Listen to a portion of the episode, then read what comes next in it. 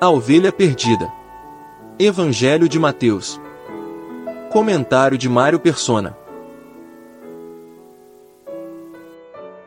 Na Bíblia, uns poucos versículos podem revelar grandes histórias. É o que acontece com o exemplo da ovelha perdida. Jesus começa dizendo que o Filho do Homem veio salvar o que se havia perdido. Tem muita coisa nessa frase. Se por um lado o título Filho de Deus mostra, mostra a natureza divina de Jesus, Filho do homem revela que ele possui a natureza humana, porém sem pecado. Somente alguém que fosse realmente humano poderia nos compreender, passar pelo que passamos e morrer em nosso lugar.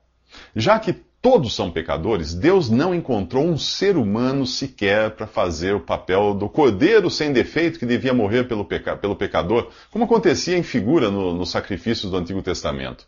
É aí que entra Jesus nascido de uma mulher, de uma mulher virgem, por concepção do Espírito Santo.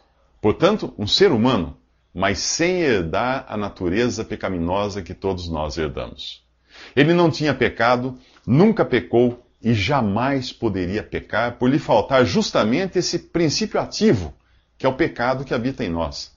No entanto, na cruz, ele foi feito pecado em nosso lugar. E também recebeu sobre si os pecados daqueles que creem nele, sendo castigado como um substituto. Você reparou que eu falei de pecado, no singular, e pecados, no plural? Uh, este é um assunto que Paulo explica em sua carta aos Romanos. É mais ou menos assim: um pé de limão dá, limão, dá limões porque tem a natureza de um pé de limão. É impossível que dê outro fruto. Mesmo pequenino, basta você cheirar uma folha para saber que é um pé de limão. Assim somos nós. Nós nascemos com o pecado, no singular, dentro de nós.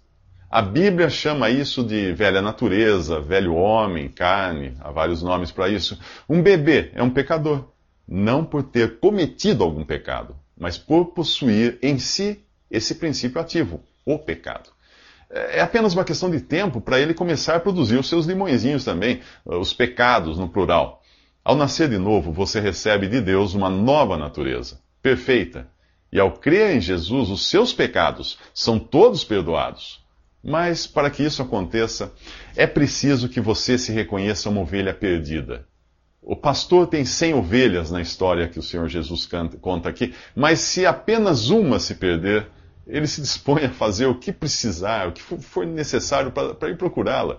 Lembre-se de que o pastor é dono das ovelhas e se importa com elas. E nesse caso, lembre-se também de que o pastor já foi ovelha.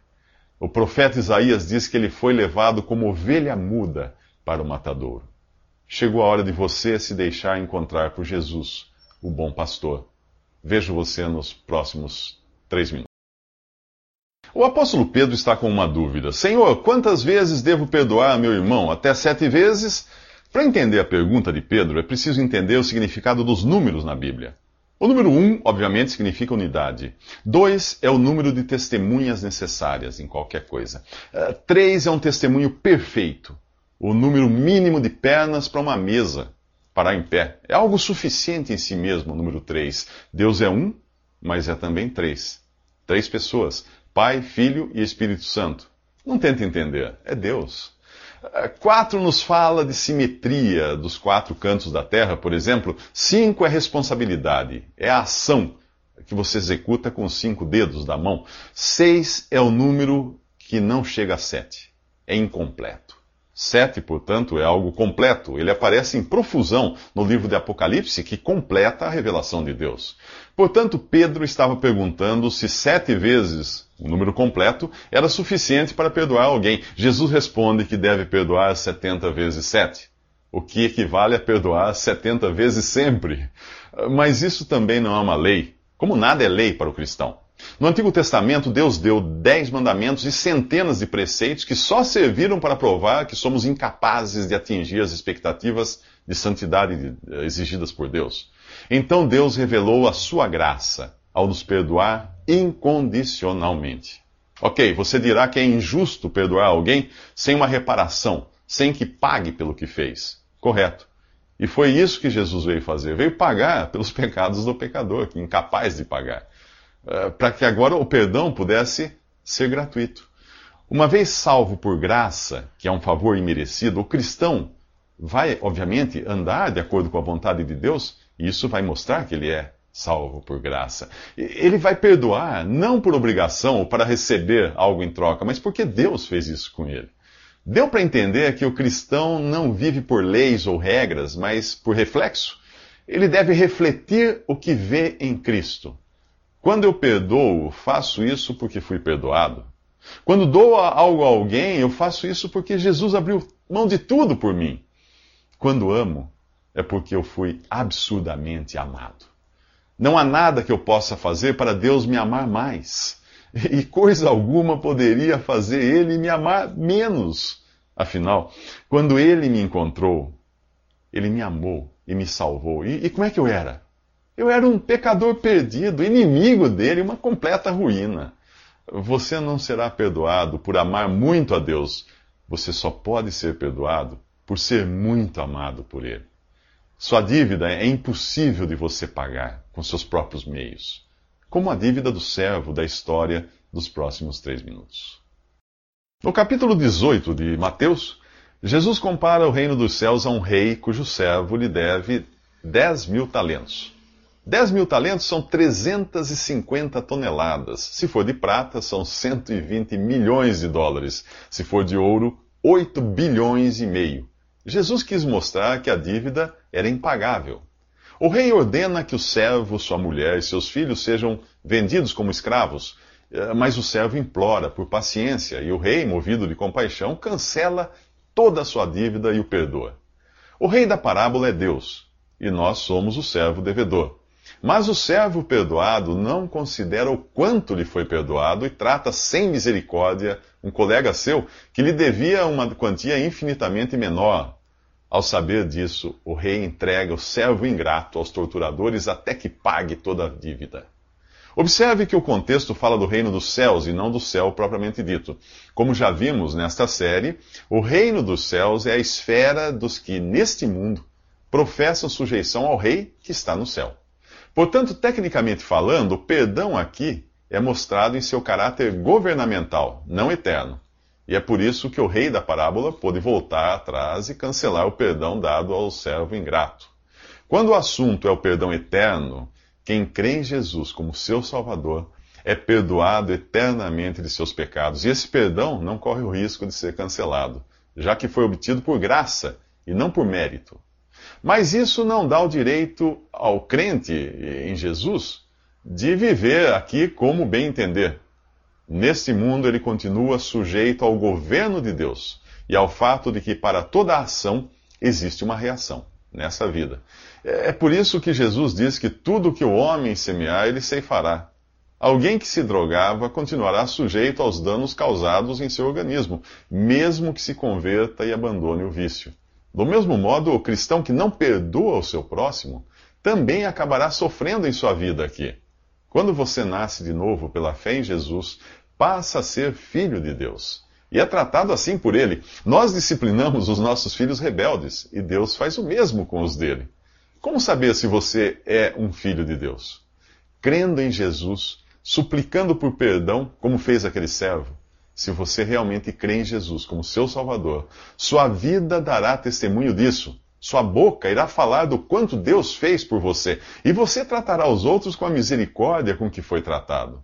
Você saberá perdoar como foi perdoado. Aqui você conheceu o servo que devia milhões. Nos próximos três minutos, você conhecerá o jovem milionário. No capítulo 19 de Mateus, vamos encontrar um jovem milionário que tinha tudo menos a vida eterna. Por isso, ele pergunta a Jesus: Mestre, o que devo fazer de bom para conseguir a vida eterna? Ele está duplamente equivocado por chamar Jesus de mestre e por acreditar que a vida eterna se obtém fazendo bem. O jovem coloca Jesus, que é Deus e homem, no mesmo nível dos mestres religiosos de Israel. A resposta de Jesus tem por objetivo ver se cai a ficha do rapaz. Por que me pergunta sobre o que é bom? Só existe um que é bom. Jesus responde assim: exatamente. O único bom é Deus. E ele estava bem ali na frente do jovem. Infelizmente, a ficha não cai. Por isso, Jesus continua testando o jovem. Jesus diz a ele que se quiser entrar na vida, deve obedecer os mandamentos. Não matar, não adulterar, não furtar, não dar falso testemunho, honrar os pais e amar o próximo como a si mesmo. Na lei dada a Moisés havia dez mandamentos, mas aqui Jesus só menciona os relacionados ao próximo, já que o rapaz tinha sido reprovado em reconhecer e amar a Deus, que estava bem ali na sua frente. Se eu perguntar se você obedece todos os mandamentos dessa lista, o que você dirá? Será que é capaz de afirmar de boca cheia que nunca mentiu, que honra seus pais e ama o próximo como a si mesmo? E, e quando o assunto é matar e roubar, não se esqueça de que Jesus disse que basta pensar nisso para ser lançado em sua conta. Você sabe que não, não tiraria nota 10, você tem certeza disso. Nesse teste você não passaria, não é mesmo? Mas o que responde o jovem, o que responde o, o jovem milionário da história? A tudo tenho obedecido. O que me falta ainda? Você teria coragem de responder assim para o Criador e Senhor do universo? O jovem continua achando que a vida eterna é recebida por uma barganha do tipo eu faço e Deus é obrigado a me recompensar.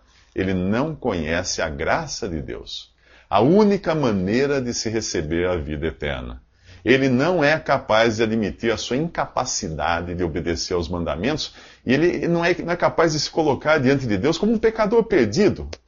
Jesus dá o golpe final, que revela que as respostas do jovem não têm consistência alguma.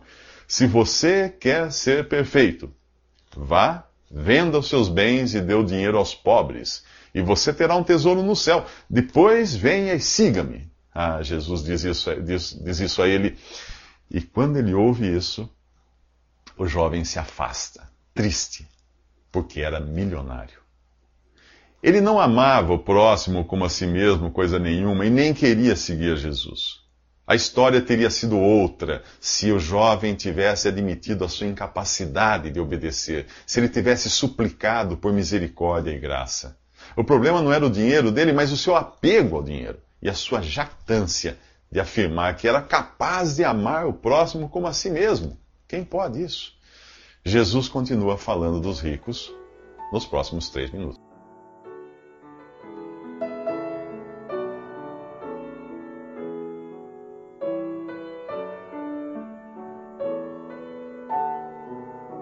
Visite respondi.com.br. Visite também 3minutos.net.